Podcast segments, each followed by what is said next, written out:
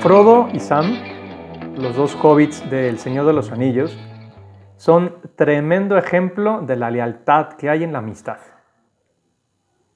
Al acompañar Sam a Frodo hasta el final de la misión que le ha sido encomendada para salvar al mundo de las tinieblas de Mordor, Sam tiene que superarse a sí mismo.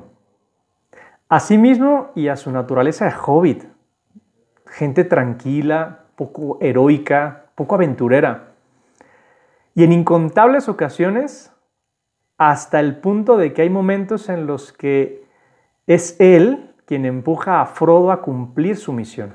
Incluso, te acordarás al final del último de los libros, de la última de las películas, le sustituye cuando él ya no puede con la misión que le ha tocado. Se trata de de una misión que el mismo Sam no comprende bien, pero que asume porque es la de su amigo y por estar junto a su amigo, por lealtad.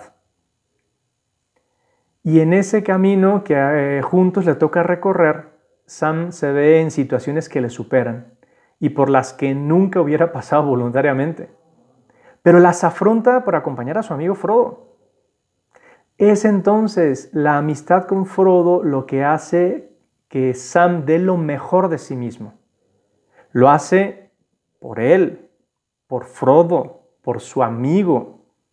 No tanto por, por la misión de salvar la Tierra Media, menos aún por sí mismo. Y es que los amigos nos hacen crecer, nos hacen mejores. Sus problemas son mis problemas. Sus luchas son mis luchas. Este ejemplo de Frodo y Sam lo recoge Ana María Romero en un librito, La innecesaria necesidad de la amistad, que te recomiendo bastante. Y es un ejemplo de lealtad, porque esta es una característica esencial en la amistad. Se nota en Sam porque está dispuesto para ayudar al amigo cuando lo necesita. Pero la lealtad tiene también que ver con otras manifestaciones. Por ejemplo, el que sabe querer piensa siempre, primero, en las características positivas que tiene el otro. O sea, de mis amigos, siempre pienso primero en sus virtudes, en lo bueno que tienen. Y es este ejemplo lo ponía San José María hablando del escarabajo pelotero. es un bichito que va recogiendo basura, polvo, restos de cosas y las pone entre sus patas para echárselas encima del lomo. Y entonces hace un bolo de inmundicia.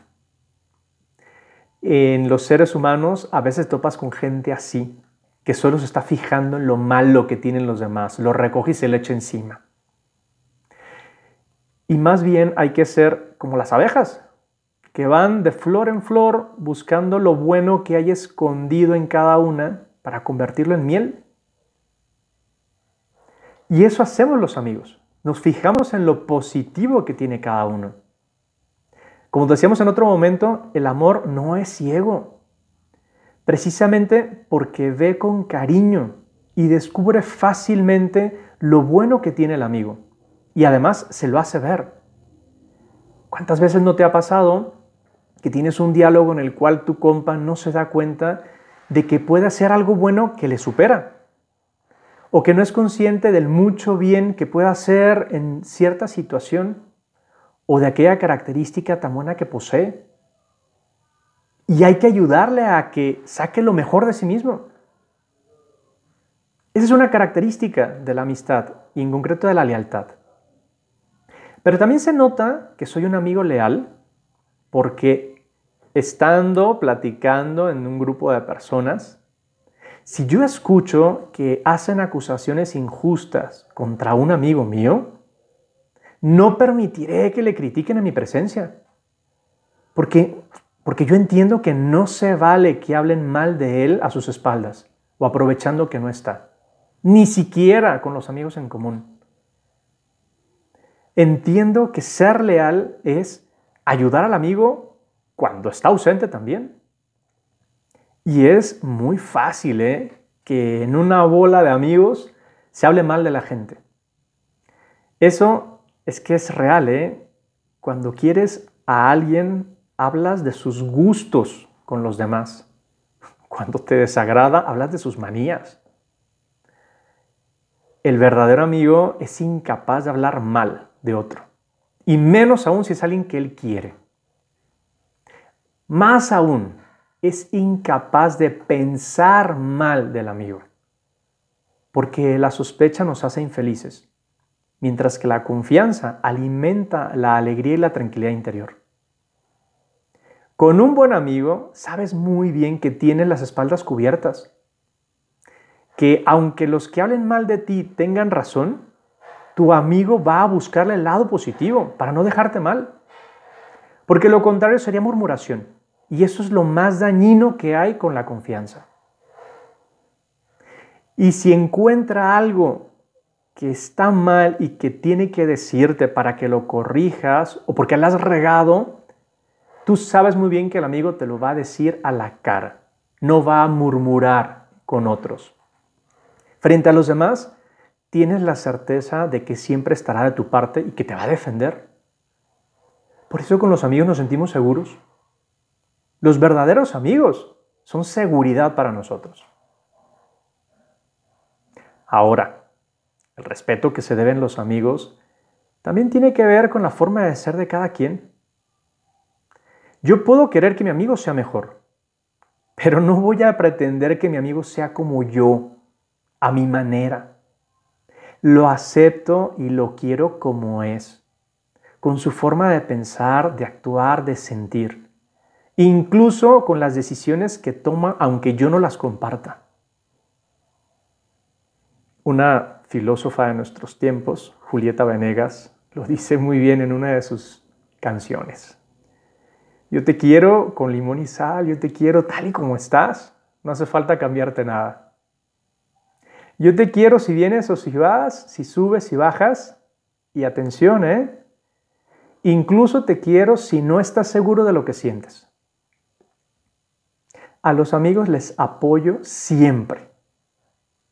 Por eso sería ridículo que yo tuviera miedo que mis amigos no me aceptaran o me dejen por mi manera de ser o de pensar.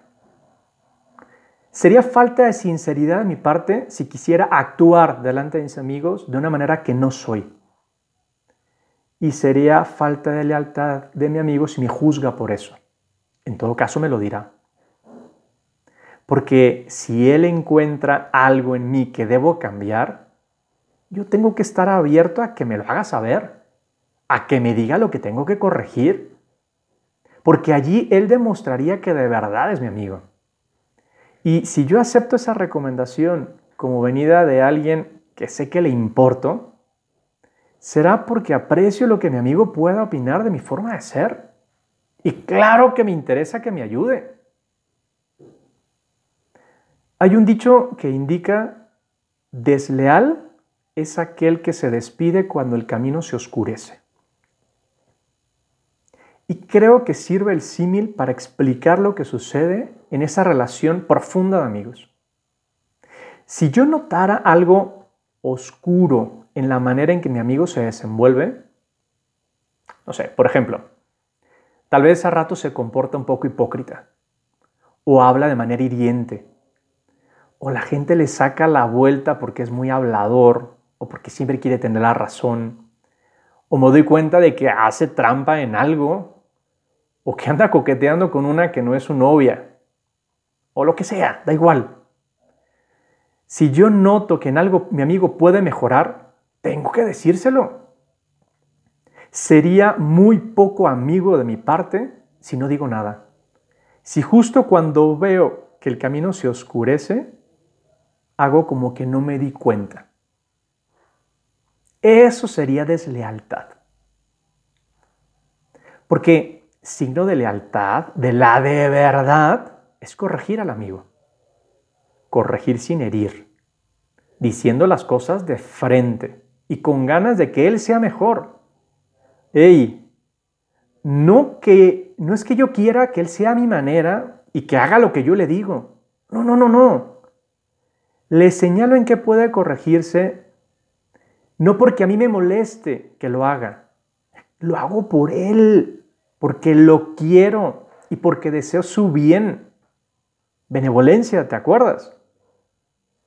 Corrigiendo a mi amigo, de alguna manera estoy iluminando su camino. Le estoy mostrando algo de su manera de actuar, de su temperamento, en lo que tal vez no había reparado. Eso es amistad de verdad, cuando busco lo mejor para mi amigo. Por otro lado, hay que tomar en cuenta que entre amigos siempre pueden surgir roces, fallos, malentendidos, y eso es natural en una relación de amistad. La lealtad nos llevará a hablar de lo necesario y corregir lo que hay que corregir sin dejar pasar el tiempo. No le voy a sacar la vuelta al tema. Si me doy cuenta que algo entre mi amigo y yo no está saliendo bien, si hay un malentendido o una pequeña discordia, lo voy a hablar inmediatamente. No voy a dejar que se acumulen. Sería, sería un problemón porque entonces voy haciendo que se estanque que se encharque, que meta a la amistad en una situación pantanosa. Por eso, las cosas inmediatamente, con cariño y a la cara. Pero eso sí, tanto un malentendido como una corrección de la que hablábamos antes, ha de hacerse siempre en persona. Un mensaje de WhatsApp, un voice note, nunca va a sustituir el diálogo sincero y leal de los amigos. Podría parecer más sencillo utilizar el celular para arreglar las cosas, pero muchas veces es una manera de no enfrentar la situación como se debe. Cuando quieres a alguien, cuando ese amigo de verdad te importa, cuando la estima que le tienes supera las dificultades, muchas veces sin necesidad de pensarlo mucho, haces un pacto. A veces tácito, a veces de palabra. Nunca te voy a fallar. Eso es lo que tiene todo amigo en la cabeza. Yo no le fallo a mis amigos y eso es lo que espero de cada uno de ellos. Eres una persona leal si sabes cumplir tus promesas, aunque las circunstancias y los intereses cambien. Eres de fiar si das el máximo valor a la confianza que los demás depositan en ti aunque parezca que la prueba es mayor que tus fuerzas. Eres un verdadero amigo si estás dispuesto a darlo todo para lograr lo que dijiste que harías, aunque te resulte difícil, porque sabes que estás comprometido con tu amigo.